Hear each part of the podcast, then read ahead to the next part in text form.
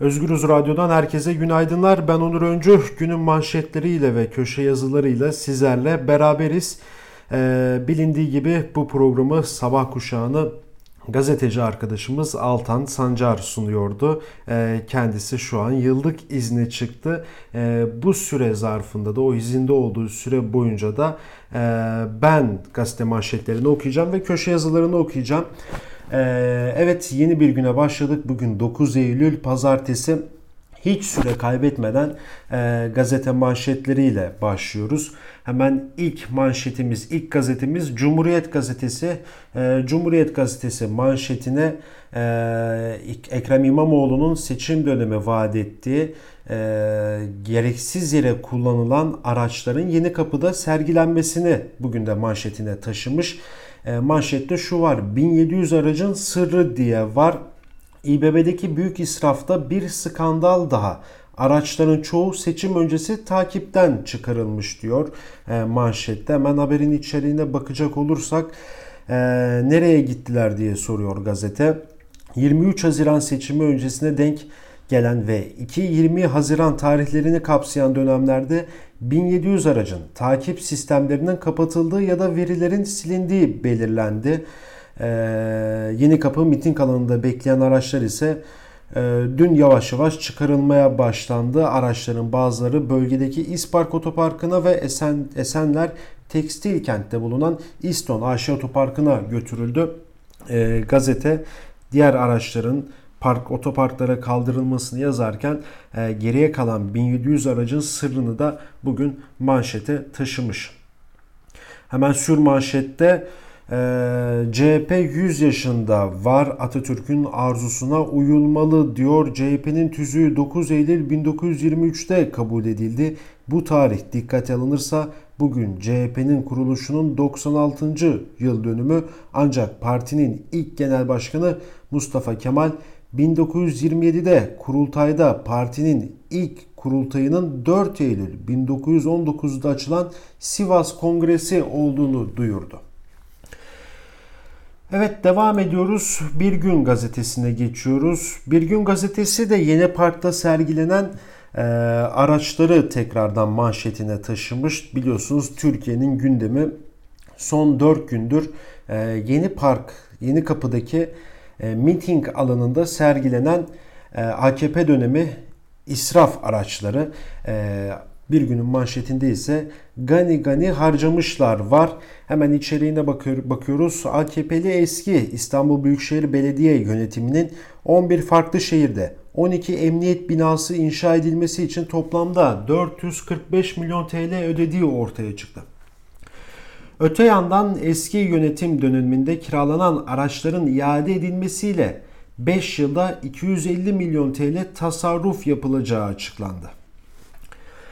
Evet bu yeni kapıdaki araçlar e, önümüzdeki günlerde de Türkiye'nin gündemini e, meşgul edeceği benziyor. Çünkü gerçekten çok önemli.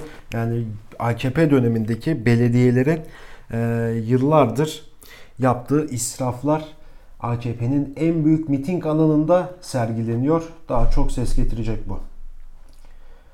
Evet devam ediyoruz Bir Gün Gazetesi'nde. Bir Gün Gazetesi e, manşetin hemen altında e, mezarda emeklilik istemiyoruz başlığıyla çıkmış. Türkiye'nin dört bir yanından Ankara'ya gelen emeklilikte yaşa takılanlar bin, takılan binlerce yurttaş emekli olmalarını engelleyen yasanın 20.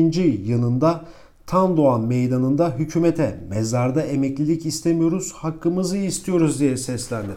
Seçim öncesi AKP'nin vaatlerinden biriydi emeklilikte yaşa takılanlar. Ama tabii seçimler olur biter ama e, verilen vaatler Türkiye'de genelde tutulmaz. Bunun bir örneği de emeklilikte yaşa takılanlarda görüyoruz bunu. Hemen Cumhuriyet Gazetesi'nden geç, Bir Gün Gazetesi'nden geçiyoruz. Sözcü Gazetesi'ne. Sözcü Gazetesi'nin manşetinde Devlet Bahçeli var. ABD'nin aldatmasına asla izin vermeyiz. MHP lideri Bilecik Söğüt'te düzenlenen Ertuğrul Gazi Anma ve Yörük şenliklerinin 738. töreninde Türkiye düşmanlarına çattı. İşte sözleri ABD'nin aldatmasına asla izin vermeyiz dedi. Hemen haberin manşetin hemen içeriğinde şu var. Fırat'ın doğusunda ABD ile ilk ortak devriye haberi var. Ee, Milli Savunma Bakanlığı Fırat'ın doğusunda teröristlerin çekilmesi ve Suriye'nin dönmesi, Suriyelilerin dönmesi için ABD ile ortak faaliyetler gecikmeye meydan vermeden sürdürülecektir açıklaması yaptı. Ve burada bir fotoğraf paylaştı. Türk askerlerinin ABD ile ortak devriyesini gösteriyor. Yaklaşık 3 ABD zırhlısı ve 6 Türk zırhlısı sınır hattında devriye dolaşıyor. Ee, ABD ve Türk bayraklı zırhlılar bölgede böyle görüntülendi diyor. Ee, burada bir fotoğraf da var. Ee, Sözcü gazetesinin manşetinin hemen altında. Yine Sözcü, Sözcü gazetesi ilk sayfasından e, Yeni Kapı'daki araçların sergilenmesini vermiş. 1247 aracın faturası 5 yılda 250 milyon lira. İstanbul Büyükşehir Belediyesi Yeni Kapı'da sergilenen makam otuları için açıklama yaptı diyor. İçerikte ihtiyaç fazlası 730 araç belirlendi. İki seçim arasında kiralanan 517 aracın şirketlere iade edildiği anlaşıldı. Bugün itibariyle 1247 araç sistemden çıkarıldı. Bu araçların yıllık kira gideri 35 milyon 750 bin. Yakıt gideri de 13 milyon 750 bin lira. Yani 5 yılda 250 milyon liraya yaklaşıyor. Yani gerçekten bu konu bu kadar çok çabuk kapatılacağı benzemiyor. Bence de kapatılmasın çünkü yani yılda 35 milyon 750 bin liralık araç kiralama bedeli yanı sıra bunun yanı sıra 13 milyon da benzin gideri var. Yani kaba taslak küsuratı çıkardığımızda 50 milyon TL'ye yakın yıllık bizim vergilerimizden İstanbul Büyükşehir Belediyesi'ndeki eski belediye başkanı ve eski onun yöneticileri, e, çalışanları bizim vergilerimizle bu arabaları kiralayıp e, dilediği gibi dolaşmış, gezmiş, yemiş, içmiş ve bu artık e, bu kadar kısa sürede de kapatılmaz, kapatılmış, kapatılacağı da benzemiyor. Yine Sözcü Gazetesi ilk sayfasında emeklilik, emeklilikte yaşa takılanları vermiş. Ee, yine Ankara Büyükşehir Belediye Başkanı CHP'li Mansur Yavaş da emeklilikte yaşa takılanlara destek verdiğini anlatıyor Sözcü gazetesi. Hemen buradan Yeni Yaşam gazetesine geçiyoruz. Yeni Yaşam gazetesi de bugünkü manşetinde düştükçe saldırıyor manşetiyle çıkmış. Ve hemen içeriye bakıyoruz. AKP düşüşünü düşüşünü kayyum muhalefeti bölme ve tehdit, tehditle örtme çabasında diyor. AKP'deki ilk çalkantı derinleşiyor. Ali Babacan'ın bu ay yeni parti kuracağı belirtilirken eski başbakan Ahmet Davutoğlu ile 3 AKP'linin ihraç istemi de iç krizi derinleştirdi. Gazete Duvar'dan İrfan Aktan'a konuşan ihraç listesindeki eski AKP Ankara İl Başkanı Ayhan Sefer Üstün Partinin ismi Adalet ve Kalkınma Partisi ama müthiş bir adaletsizlik var. Şu anda Bahçeli'de koalisyonun içinde Perinçek'te.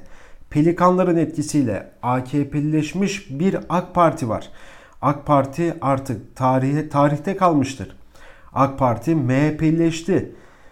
Barat e, damat damata damat uğruna bu dava heba edildi diyor eski AKP Ankara İl Başkanı. Ee, evet bu dönem biz çok sıkça duyacağız bu eski AKP'lilerin e, AKP içindeki sıkıntılarını, sorunlarını, eleştirilerini. Ha, tabii yani çok klasik bir soru ama yani bunları diyen insanlar tamam çok e, dürüstçe konuşmuş böyle böyle şeyler var ama yani geçmişte de bunlar vardı ve geçmişte siz susuyordunuz. E, şimdi neden konuşuyorsunuz diye de insan sormadan edemiyor. Ama tabii ki de ki AKP içerisindeki bu kriz gitgide daha da derinleşiyor. Ee, konuşulan evet Babacan bir parti kurarsa belki İyi Parti MHP'den kopan İyi Parti gibi bir etki yaratmayabilir ama e, AKP'den ve MHP'den alacağı %3'lük 4'lük bir oy hatta 2,5'lük bir oy oranı ile AKP yani tek başına iktidar olamaz. Ee, genelde kamuoyunun e, bu konuya bakış açısı biraz da e, bu yönde. Evet, Yeni Yaşam'dan geçiyoruz diğer gazetelere. Evet, sıradaki gazetemiz Yeni Çağ Gazetesi. Yeni Çağ Gazetesi manşetten Fırat'ın doğusuna ilk devriye haberini vermiş. Sözcü Gazetesi de bunu az önce okumuştuk. E, manşetin hemen altından vermişti. E, evet Yeni Çağ'da Amerikan askerleriyle Türk askerlerinin e, sınırda 3 saatlik devriyesini e, manşete taşımış.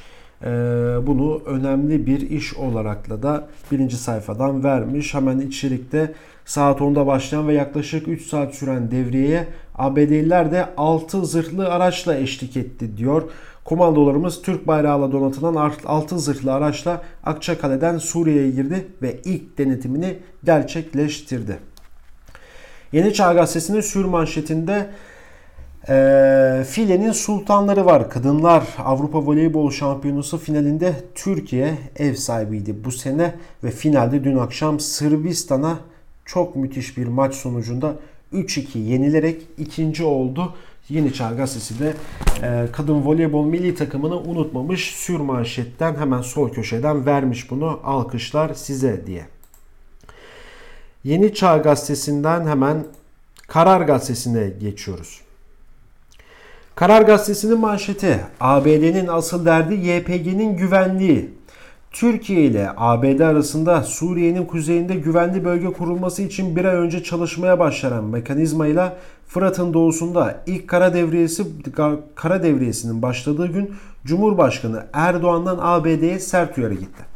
Erdoğan güvenli bölge görüşmelerinde ABD ile makasın açıldığını belirterek biz terör örgütünü yok etmek isterken müttefikimiz güvenli bölgeyi terör örgütünü korumak için istiyor dedi. Evet Erdoğan'ın sözlerini Karar Gazetesi manşetine taşımış. Hemen Karar Gazetesi'nin ilk sayfasına bakıyoruz. Evet.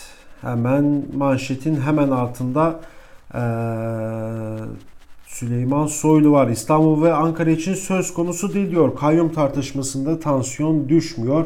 E, bilindiği gibi iki gün önce İçişleri Bakanı Süleyman Soylu bir gazetecinin e, İstanbul ve Ankara için kayyum durumu var mı sorusuna bunu pazar günü açıklayacağım demişti. E, evet pazar günü de açıkladı Süleyman Soylu. CNN Türkiye katıldığı programda İstanbul ve Ankara için kayyum söz konusu değildir dedi. Tabi sormak gerekiyor İçişleri Bakanı Süleyman Soylu'ya. İki gün önce de bunu diyebilirdiniz. Yani evet söz konusu değildir. Kayyum İstanbul Ankara için söz konusu değildir. Ama 2-3 gün öncesinden bir kapı açıp pazar günü bunu açıklayacağım deyip pazar günde böyle bir şey söz konusu değildir demek e, bir nabız yoklamadır. En azından ben öyle yorumluyorum. E, tepkileri ölçmek için bir yem attı büyük bir ihtimal İçişleri Bakanı ortaya. Hemen Süleyman Soylu'ya cevap olarak da, da Ekrem İmamoğlu'nun sözü Karar Gazetesi'nde hemen Soylu'nun demecinin hemen yanında İçişleri Bakanı Soylu'nun kayyum sözlerine polemik olduğunu daha önce de vurguladığını söyleyen İBB Başkanı Ekrem İmamoğlu devlet adamı kavramımız vardı eskiden. Çok düşünüp az konuşur devlet adamı çünkü milyonlar onu dinliyor diye cevap verdi. Aslında cümleyi çok iyi kurmuş Ekrem İmamoğlu. Hemen Karar Gazetesi'nden bir de AKP tarafına bakmak lazım. AKP tarafı ne diyor? Hemen Akşam Gazetesi. Manşeti şu. Bak israf böyle önlenir diyor. Beylikdüzü'nün yeni başkanı da CHP'li. İlk işi İmamoğlu'nun şişirilmiş ihaleleri düşürmek oldu. 9 milyon TL tasarruf etti diyor. Evet biraz İmamoğlu'na Beylikdüzü döneminden yüklenmeye çalışıyor AKP'ye yakın medya kuruluşları ama galiba tutmayacak gibi. Hemen bakalım başlığa manşete. İstanbul'a hizmet veren araçları israf diyerek yeni kapıda çeken İBB Başkanı İmamoğlu Beylikdüzü Belediye Başkanlığı döneminde Kültür AŞ'nin başına getirdiği Serkan Taşkın'ın şirketin tek başına girdiği ihaleye 14 milyon TL ödedi. İmamoğlu'nun Halefi Murat Çalık ise israfı kısarak kültür ihalesini yineledi. Sanatçı sayısında meşaleye, limonatadan balona tüm israflar ortadan kaldırıldı. Rekabet oluştuğu için fiyat kırılan ihale sonunda ortaya çıkan rakam 5 milyon TL oldu. Hemen buradan sormak gerekiyor. Ee, Diyarbakır, Van, Mardin'de geçmiş dönem kayyumların fındık fıstık harcamaları neden Akşam gazetesinin geçmiş dönemde manşetinde hatta manşetini geçtim içerideki sayfaların en alt köşesinde dahi çıkmadı. Hani israf diyorsak, belge diyorsak e, riyakarlığa gerek yok. Geçmişe de bakmak lazım. Tabi yani bu manşetten de Ekrem İmamoğlu'nun israf yaptığı ortaya çıkmıyor. Sadece bir ihale birini 14'e vermiş. 2 yıl sonra da bu 9'a verilmiş. Yani nerede bunun israfı? Ama yine kapıdaki sergilenen araçlar öyle değil en azından.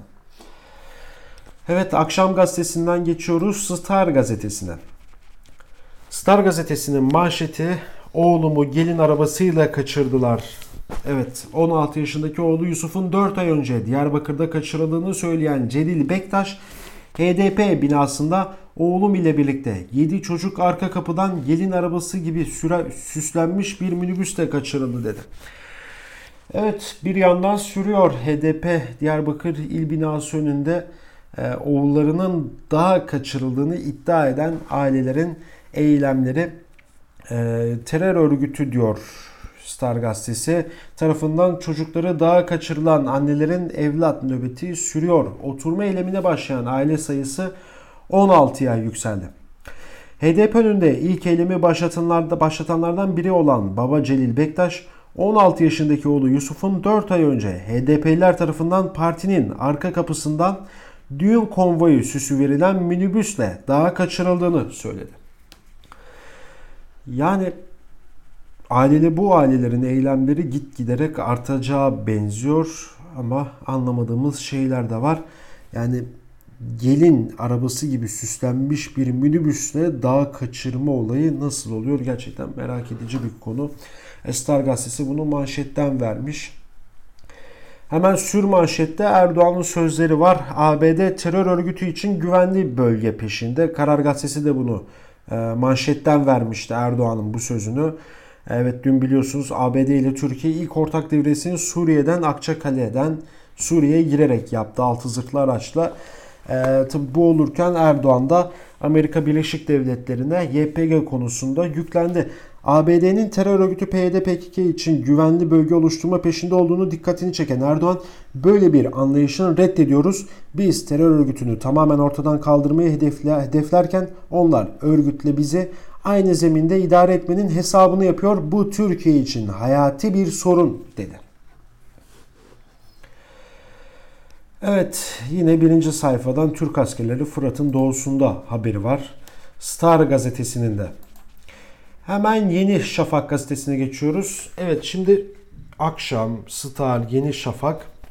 Ee, Yeni Şafak'ı da şimdi okuyacağız.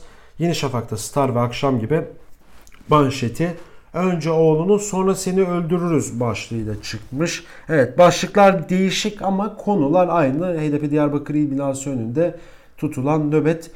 Ee, Yeni Şafak'ın da manşetinde bu, bu var. Diyarbakır'da çocukları PKK tarafından kaçırılan ailelerin oturma eğilimi taciz, alaylar ve saldırılarla durmayan HDP'liler ölüm tehdidine başladı. Gece yarısı evine dönen Rauf Biçer'in önünü uzun namlulu silahla kesen 3 HDP'li HDP binasına giderseniz önce evladınızı sonra da sizi öldüreceğiz dediler. Yeni Şafak bunu manşetine taşımış. Evet sür manşette ise yine Erdoğan'ın sözleri var. ABD'ye güvenli bölge için sert bir şekilde yüklenmiş Erdoğan. Bu sözleri tekrardan taşımış sür manşete. Yeni Şafak bir önceki gazetelerde de zaten e, bunu okumuştuk. Evet Güneş Gazetesi. Güneş Gazetesi'nin de manşetinde HDP Diyarbakır İl binası önünde devam eden oturma eylemi var. E, buradaki çocuklarının daha kaçırıldığını iddia eden ailelerin e, sözlerini buraya taşımış. E, Güneş gazetesi de siz neden burada değilsiniz diyor. E, çocukları HDP'ler tarafından PKK'ye teslim edilen annelerin isyanı çığ gibi büyüyor. Diyarbakır'daki oturma eylemine katılan aile sayısı 15'e yükseldi. Yürekli anneler zulme sessiz kalan sözlü aydın ve sanatçılara seslendi. Siz neden burada bizimle değilsiniz? Evet manşet bu. Hemen manşetin sür manşete bakıyoruz. Erdoğan'ın sözleri var. CHP 28 Şubat'ı hortlattı diyor. Evet Güneş Gazetesi e, Star akşam Yeni Şafak'tan farklı olarak Erdoğan'ın sözünü buradan vermiş. E, Başbakan, Cumhurbaşkanı Erdoğan, İBB başta olmak üzere CHP'ye geçen belediyelerdeki uygulamalara sert tepki gösterdi diyor. Ee, ve buradan CHP'yi 28 Şubat'ı hortlatmakla suçladı. Hemen dönüyoruz. Evet Evrensel Gazetesi'ni başta okuyacaktık. Daha düşmemişti sisteme. Şimdi Evrensel Gazetesi'ni okuyoruz. Evrensel Gazetesi'nin manşetinde ise yine Yeni Kapı'da sergilenen araçlar var. Çok önemli bir haberle çıkmış. İBB'nin kestiği musluğu ilçe belediyeleri açtı diyor. İstanbul Büyükşehir Belediyesi'nin Ensar, Türgev ve TÜKVA'nın da aralarında olduğu yandaş vakıf ve derneklere aktarılan 357 milyon lirayı kesmesinin ardından AKP ilçe belediyelerini devreye soktu diyor. Son derece önemli bir haberi manşete taşımış. Evrensel Gazetesi hemen içeriğine bakıyoruz. İstanbul'da Güngören Belediyesi'nde AKP'li belediye başkanına yıllık maliyeti 500 bin TL'yi aşmamak üzere vakıflarda protokol imzalama yetkisi verildi. Belediyenin bir önceki yönetimi Ensar ve Türgev'e 1,5 milyon liralık kaynak aktarılmıştı. Karara tepki gösteren CHP meclis üyesi Alişar vakıflara değil halka hizmet verilmesi gerektiğini söyledi. İstanbul Büyükşehir Belediyesi bir süre önce yandaş vakıflara aktarılan 357 milyon 453 bin 972 lirayı kesmişti. Kaynağı kesilen vakıflar arasında Ensar Vakfı'nın yanı sıra Cumhurbaşkanı Erdoğan'ın oğlu Bilal Erdoğan, kızı Esra Albayrak ve eski İBB Başkanı Mevlüt Üsal'ın da yönetiminde bulunduğu Türgev ve TÜKVA'da yer almıştı. Yani bir yerden kesiliyor musluk, bir yerden açılıyor. Bakalım bu pervasızlık nereye kadar gidecek? Evet Evrensel Gazetesi'nin manşetinde bu vardı. Son derece önemli bir manşetti. Önemli bir haberdi. Ee, yine birinci sayfada en alt sayfada seçime girme hakkı olan ve seçilen kişiyi ziyaret ettim diyor. İmamoğlu'nun sözlerini Soylu'ya yanıt olarak vermiş. İstanbul Büyükşehir Belediye Başkanı Ekrem İmamoğlu Diyarbakır ziyaretinden dolayı kendisini hedef olan İçişleri Bakanı Süleyman Soylu'ya yanıt verdi. Bir insanı yargılamadan suçlamak bu ülkenin geleceği haline gelmemeli. Ben hukukun adalet sisteminin seçime girmesinde hiçbir sorun yoktur dediği ve seçilen kişiyi ziyaret ettim diyor. Evet Ekrem İmamoğlu'nun e, Diyarbakır Büyükşehir Belediyesi eş başkanı Selçuk Mızraklı'yı ziyareti sonrası Soylu ve birçok AKP yakın medya kuruluşu İmamoğlu'nu hedef göstermişti. İmamoğlu bu hedef göstermelere yanıt verdi. Hemen bakıyoruz diğer gazetelere. Türkiye Gazetesi manşette yine aileleri Diyarbakır İl Binası önünde, HDP İl Binası önünde oturan aileleri yine manşetine taşımış. Bizi tehdit ediyorlar demiş. Ee, bir önceki gazete manşetlerinde de içerikte verdiğimiz gibi yine bu haberi böyle buradan taşımışlar. evet gazete manşetlerinin sonuna geldik. Şimdi e, köşe yazılarına geçeceğiz. Bakalım bugün kimler neler yazmış, hangi köşe yazısı neler söylemiş, yazarları neler söylemiş. Şimdi e, sıra köşe yazılarına bakmakta.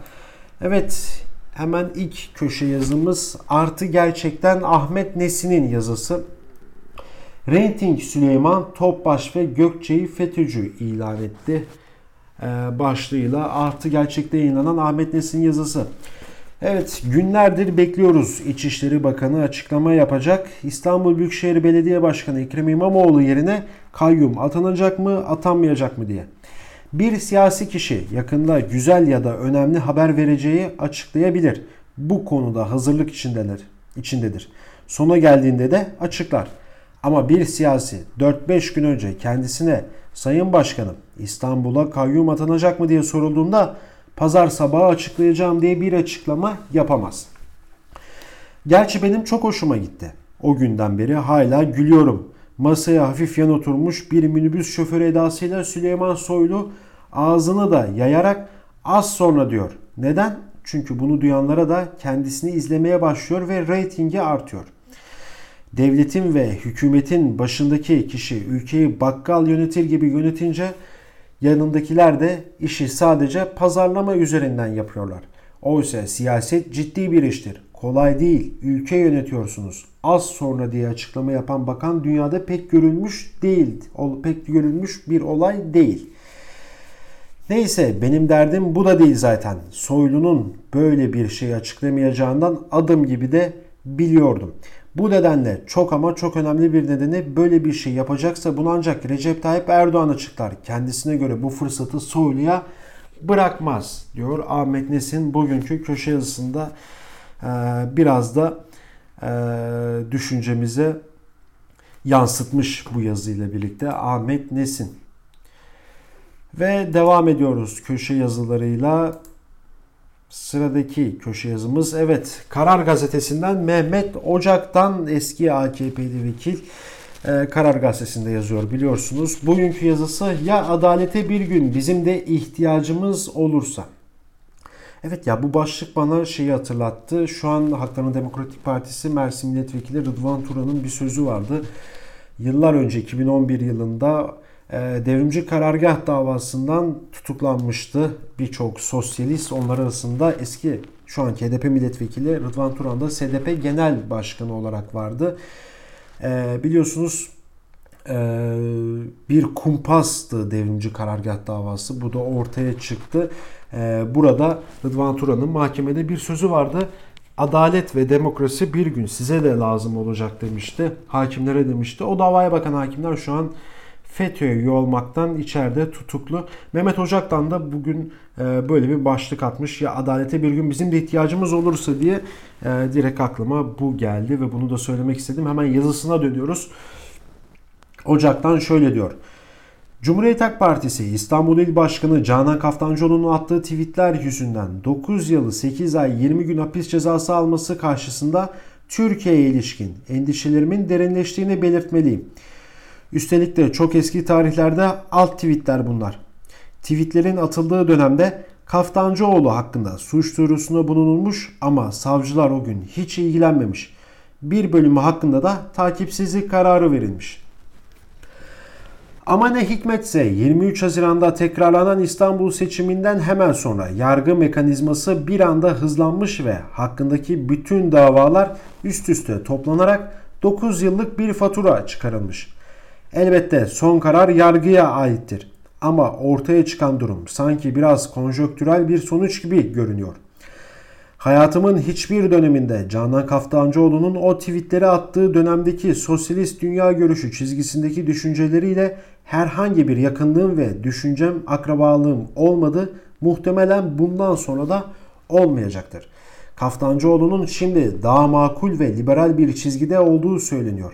Ama bütün bunların hiçbir önemi yok. Çünkü hukukun üstünlüğünün hakim olduğu demokratik bir sistemde insanların inançlarına, düşüncelerine zarar gelmez demiş Mehmet Ocak'tan şu anki ülkenin hukuk sistemine ilişkin e, somut çıplaklığı e, yazısında Kaftancıoğlu örneğiyle gitmiş bu tweetlerle 9 yıl 8 ay 20 gün ceza verilmez. Çünkü geçmişte buna takipsizlik kararı verildi diyor.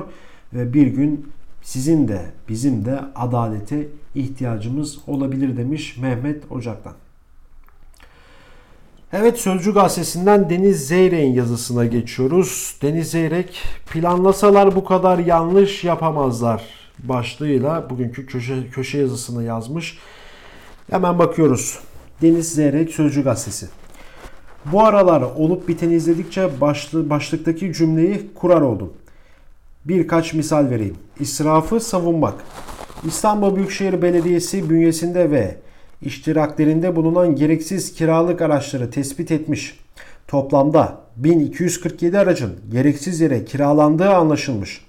Bu araçların iadesiyle yapılacak toplam tasarruf 5 yılda 250 milyon TL olacakmış.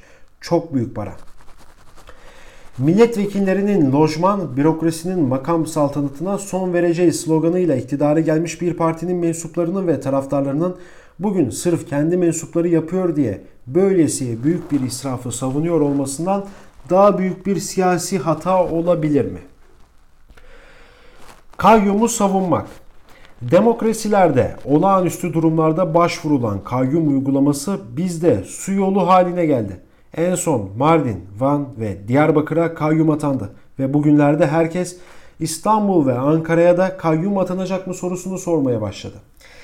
Millet iradesini her zaman en üstte tutarak iktidara gelen AK Parti'nin üstelik Mardin'de, Van'da, Diyarbakır'da ve 31 Mart seçimlerinden sonra İstanbul'da yapılan seçimlerde kayyum uygulaması AK Parti'nin aleyhine bir durum yaratmışken bugünlerde kayyum savunucusu haline gelmesinden daha büyük bir hata olabilir mi? Tweet'e 10 yıl, Can'a 15.000 TL. Cumhuriyet Halk Partisi'nin İstanbul İl Başkanı Canan Kaftancıoğlu sosyal medyada aktif bir siyasetçi. Kalemi de biraz keskin. Hakkında 2012'den beri attığı bazı mesajlar yüzünden Mayıs ayında yani AK Parti'nin İstanbul'da CHP karşısında yenik düştü. 31 Mart yerel seçimleri sonrasında dava açıldı. 3 ay gibi kısa bir sürede dava sonuçlandı ve birkaç mesajla 9 yıl 8 ay hapis cezası verildi. Bugün Kaftancıoğlu'na verilen bu cezanın İstanbul seçim sonuçlarıyla ilgisiz olduğunu ağzınızla kuş tutsanız da anlatamazsınız. Konya'da küçük Muhammed'in ölümüne neden olanların 15.000 TL cezala kurtulduğu bir ülkede iktidar için büyük bir seçim yenilgisine sebep olmuş bir siyasetçiye birkaç mesaj yüzünden 10 yıl hapis cezası vermekten daha büyük hata olur mu? Evet Deniz Zeyrek AKP'yi böyle özetliyor 3 maddede. Devam ediyoruz. Yeni Şafak gazetesinin genel yayın yönetmeni İbrahim Karagül'ün yazısıyla. İbrahim Karagül'ün yazısı CHP'nin vatanseverleri, İyi Parti'nin milliyetçileri, muhaf muhafazakarların yerlileri başlığıyla bir yazı yazmış. Hemen içeriğine bakacağız. Türkiye'deki mücadele küreseldir. Küresel güç hareketlilikleriyle yeni güç haritalarıyla ilgili bir haldir. Bir nihai hesaplaşma vardır. Cumhuriyetin kuruluşundan bu yana hep örtük biçimde devam eden vesayet modelinin mandacı siyasetin son büyük kalkışması vardır. Sağcı solcu, liberal muhafazakar İslamcı milliyetçi siyasi kimlikler bu hesaplaşmaya göre bölünmüş, ayrılmıştır. Çünkü artık o kimlikler, o kimlikler belirsizleşmiştir. Kimlik olma özelliğini kaybetmiştir. Herkes eski kimlikleriyle bu hesaplaşmaya katılmış ama bu kimlikler işin pazarlama biçimidir.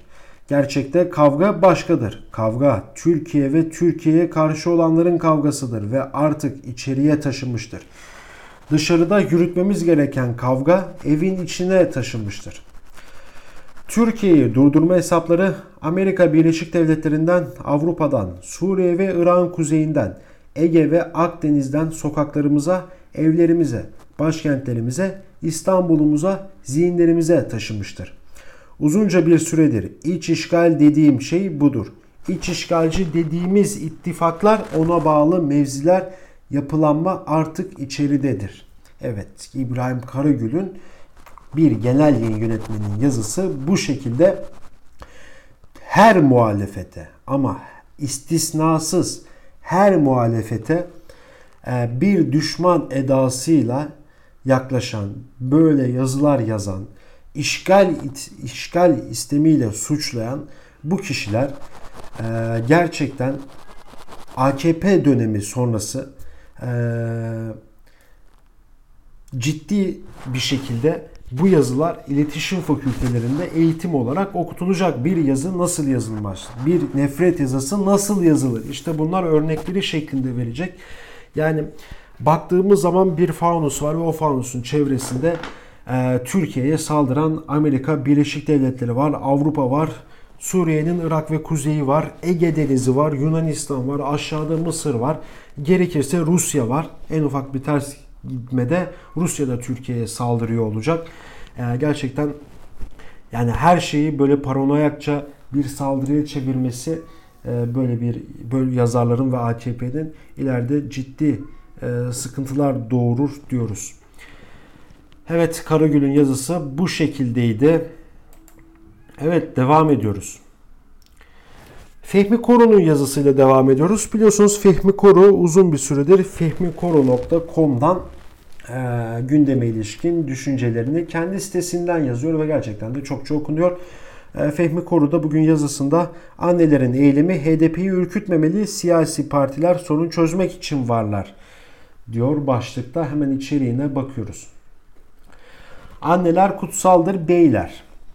Çocukları dağa kaldırılmış bir grup anne HDP'nin Diyarbakır İl Merkezi önünde eylem yapıyor. İstedikleri PKK tarafından dağa götürüldüğüne inandık, inandıkları oğullarının, kızlarının eve döndürülmesi.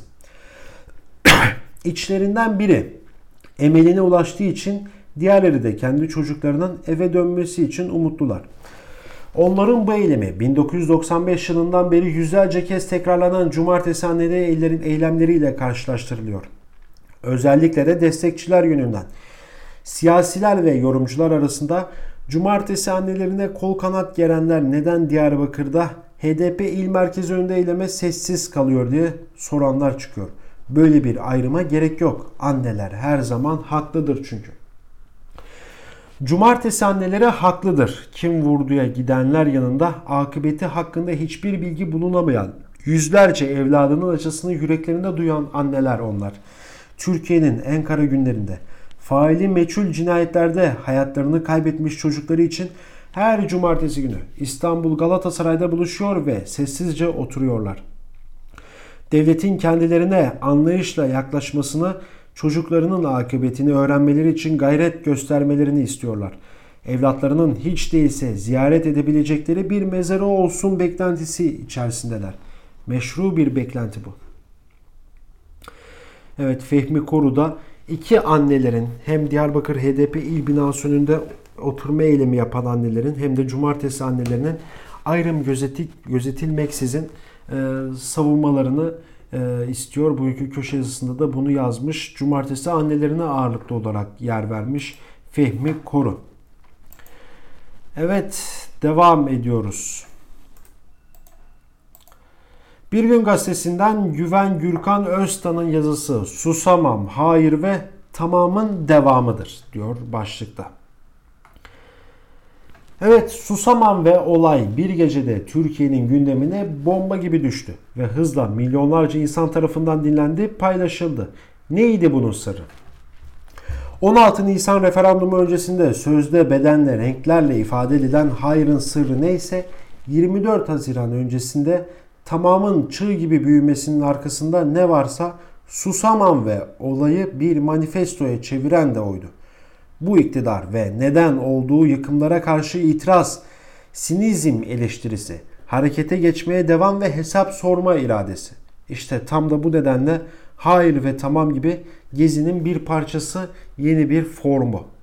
Bu ses, bu haykırış 31 Mart 23 Haziran başarısının nereye doğru evrilmesi gerektiğine de işaret ediyor. Sandıktan saraya rağmen zaferle çıkmış başkanların hiçbir şey olmamış gibi yollarına devam edemeyeceklerini, geçmişin talan, israf ve yolsuzluklarının hesabını sormadan özgür ve eşit bir kent kurulamayacağını ifade ediyor. Bu çerçevede İmamoğlu'nun Yeni Kapı miting alanına dizdiği taşıtlar basit bir ifşa hadisesi değil. Aksine iktidardan korkulmadığının, geri adım atılmayacağının ilanı. Bunu rövanşizm gibi lanse etmek suç ortaklığını gizlemeye çalışmaktır. Zira akıl ve izan sahibi hiç kimse yeni kapıdaki teneke yığınlarından rencide olmaz. Evet Güven Gürkan Öztan'ın yazısı Susamam Hayır ve Tamam'ın devam başlıklı yazısının bir bölümünü okuduk. Ee, ve devam ediyoruz köşe yazılarıyla. Evet sıradaki köşe yazımız Çiğdem Toker Sözcü Gazetesi. Devletli ihalede keyfiliğe devam başlığı var Sözcü Gazetesi'nin bugün yayınlanan köşe yazısında. Kamu İhale Kurumu KİK yılın ilk 6 ayında ilişkin ihale verilerini bir raporla açıkladı. Kamu alımları izleme raporu ihalelerde keyfiliğin sürdüğünü belgeliyor. Bu şekilde yazmıyor tabii ama özel durumlarda başvurulması gereken pazarlık usulünün bolca kullanıldığı rakamlarda görülüyor. Önce toplu bilgi. Ocak-Haziran döneminde kamu ihale kurumu kapsamında ülke genelinde yapılan ihale sayısı 28.238. Toplam sözleşme büyüklüğü ise 56 milyar 354 milyon 890 bin TL. Keyfilik ihtimaliyle birlikte andığım pazarlık usulü normalde acele hallerde uygulanmalı. Yasada sayılmış 6 aylı özel durum var. Güvenlik ve savunma ile ilgili özel durumların çıkması halini dışarıda tutmak gerekiyor. Ancak eksi B ve eksi V, F fıkraları keyfiliğe açık. Bugün az değinilen F fıkrasından söz edeceğim. Yasaya AKP'nin eklettiği bu fıkrada kamu kuruluşlarının her sene değişen bir satın alma limiti veriliyor. Anlamı şu. Bizlerin vergisiyle çalışan kurumlar bir limite kadar açık ihale yapmak zorunda değil. İlan zorunluluğu da yok. Şirketleri farklı iletişim yollarıyla davet etmeleri mümkün. Bu yılın tebliğine güncellenen limiti 301.228 TL. Şimdi güncel KİK raporuna gelelim. Ocak-Haziran döneminde bu maddeye bu maddeye göre yapılan ihale sayısı 5315. Yani kurumlar benim satın alacağım mal ya da hizmet 301.228 lirayı geçmiyor. Açık ihaleye gerek yok. Firmaları davet edeyim demiş. Bu şekilde yapılan ihalelerin toplam büyüklüğü 910.4 milyon TL, 555 milyon 8 milyon TL'si mal, 354 milyon 5 milyon TL'si ise hizmet alımı. Çiğdem Toker bugün e, devlet ihalelerindeki keyfiliği köşesine taşımış ve bütün ayrıntılarıyla e, belgeleriyle rapor rapor yine yazmış her zamanki yazdığı gibi. Evet, Cumhuriyet Gazetesi'nden Barış Terkoğlu'nun yazısını okuyacağız. Ee, daha sonra da Abdülkadir Selvi'nin yazısını okuyacağız ve bugünü bitireceğiz. Hemen Barış Terkoğlu ile başlıyoruz. Başlık Cinci Hoca'nın kandırdığı CHP'li. Toplumun aydın sınıfı ise doğumu çabuklaştırır. Şimdi televizyonlarda reklam aralarında bile şeyhler konuşuyor. İsmail Saymaz'ın Şehvetiye Tarikatı kitabı şeyhler ve hocalar düzenine dokunan son eser olarak önümüzde duruyor. Türkiye'deki 30 tarikat silsilesi bunlara bağlı 400 civarında kol, 245 tekke, 800 medrese ve bunlarla irtibatlı yaklaşık 3 milyon insanın içinde sıra dışı görünen ama alıştığımız haliyle artık sıradanlaşan örnekleriyle ele alıyor. Ben Veysel Kana Karani'yim diye hakimleri bile dolandıran reenkarnasyoncu hocadan sahte yatır inşa eden dergah kuran Recep Küçü'ye müritlerinin müritlerini bedeleyen Uğur Korunmaz'dan Sufe Derneği ile örgütlenerek kitlelere ulaşan çocuk istismarcısı şeyhe her biri çarpıcı din istismarı hikayesi önümüzde bir fotoğraf koyuyor. Tarikatları tepeden değil de sokak arasından bakınca bir gerçek daha yüzümüze çarpıyor. Şeyhler ve hocalar din perdesi altında siyasi, ekonomik ya da cinsel çıkarlarını büyütüyor, büyütüyor da sıradan yurttaş tarikat kapısına ne götürüyor diye soru sormuş Barış Terkoğlu. Hemen bugünkü bölümümüzün son köşe yazısı Abdülkadir Selvi. Kabine değişikliği ne zaman demiş Abdülkadir Selvi. Ee, bugün Hürriyet gazetesindeki e, köşe yazısında hemen Selvi'nin yazısını okuyacağız şimdi ve programımızı bitireceğiz. Evet 5 Eylül Perşembe gününü Cuma'ya bağlayan gece siyasi kulisler kabine değişikliği ile çalkalandı. Ankara ile İstanbul arasında yoğun bir telefon trafiği yaşandı. Bakan olmasa bakan olması muhtemel isimlerin telefonları susmadı. Bakanlık potansiyeli olan isimlerden biliyorsun kaynağım sağlamdır kabinedensin diye arananlar oldu. Hayırlı olsun bu kez bakansın diye arananlar arasında ne diyeceğini şaşıranlar çıktı. Henüz bana bir şey tebliğ edilmedi diyenler ise en ihtiyatlı olanlarıydı. Reis yarın önce Binali Yıldırım açıklayacak ardından kabine listesi yayınlayacak diyenler o kadar kesin konuşuyordu ki ne yapacağımızı şaşırdık. Güvenilir kaynaklar doğrulamadı ama biz yine de o geceyi diken üstünde geçirdik. Hatırlarsınız İstanbul seçimlerin ardından da benzer bir gece yaşanmıştı. Bu kez kabine değişikliğinin söylentisine çıkmasına iki şey sebep oldu. İki neden. 1. Perşembe günü AK Parti'de il başkanları toplantısı vardı. Cumhurbaşkanı Erdoğan toplantıdan sonra bazı bakanlarla bir araya geldi. Erdoğan'la görüşen bakanlar yarımşar saat arayla AK Parti Genel Merkezi'nden ayrıldılar söylentisi Ankara'da dalga dalga yayıldı. Bir süre sonra iş kabine değişikliğine döndü. Cumhurbaşkanı Erdoğan il başkanları toplantısından sonra İçişleri Bakanı Süleyman Soylu, Adalet Bakanı Abdülhamit Gül ve Milli Savunma Bakanı Hulusi Akar'ı çağırarak ayrı ayrı görüşmüş. Soruşturdum, devlet işi dediler. Yani siyaset işi değilmiş. Hem bu üç bakanın yeni yeri sağlam ama söylentisi yetti. 2. Hazine ve Maliye Bakanı Berat Albayrak bir süredir toplantılara katılmıyor. AK Parti'nin 18. kuruluş yıl dönümü törenlerinde 30 Ağustos resepsiyonuna, il başkanları toplantısına iştirak etmedi. Berat Albayrak'ın bir strateji dahilinde kendisini geriye çekmesi söz konusu olabilir. Bu işin iki yüzü var. Biri Cumhurbaşkanı ve kayın, kayınpederi damat ilişkisi. Cumhurbaşkanı Erdoğan'ın ailesi konusunda tavizsiz olduğu biliniyor. Seçimlerden sonra partisine yapılan bir değerlendirme nedeniyle sert çıkmış ve ailemi tartıştırtmam demişti. Yerden göğe kadar hakkı var. Aileler tartışılmaz. Aile mahremiyetine saygı duyulur. Erdoğan Hazine ve Maliye Bakanı Berat Albayrak konusunda ise kırmızı çizgisi olarak ilan etmişti. Yeni sistemde hükümet ve başbakan yok. Cumhurbaşkanı Erdoğan aynı zamanda icranın başı. Cumhurbaşkanı Erdoğan ile ekonomik yönetiminden sorumlu Hazine ve Maliye Bakanı Berat Albayrak'ın ikinci bir şapkaları var. Cumhurbaşkanı ve bakan ilişkisi olarak.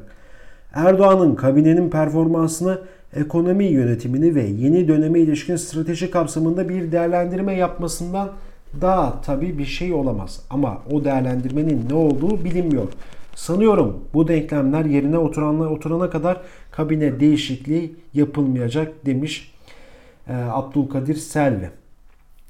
Yine yazısındaki bir bölümden daha aktarmak istiyorum. Yeni partiler e, Selvi'nin yazısındaki bir başka bölüm.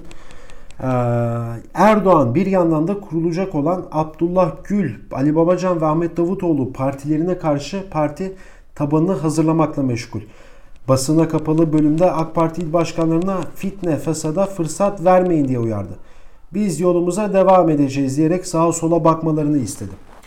Erdoğan yeni süreçte daha çok AK Parti'yi şekillendirmekle meşgul olacak. 4 Eylül'de Sivas'ta parti teşkilatlarıyla toplantıda bu seçimde yapılan hataları bir daha yapma, yapıl, yapmamı, yap, yapılmaması lazım. Bu seçimde yaşadıklarımızı inşallah bir daha yaşamayız dedi Erdoğan. Evet Abdülkadir Selvi'nin yazısını okuduk. Evet değerli Özgürüz Radyo dinleyicileri günün manşetleri ve köşe yazarları bölümünün sonuna, sonuna geldik. Ee, yarın yine aynı saatte Özgürüz Radyo'da görüşmek dileğiyle şimdilik hoşçakalın.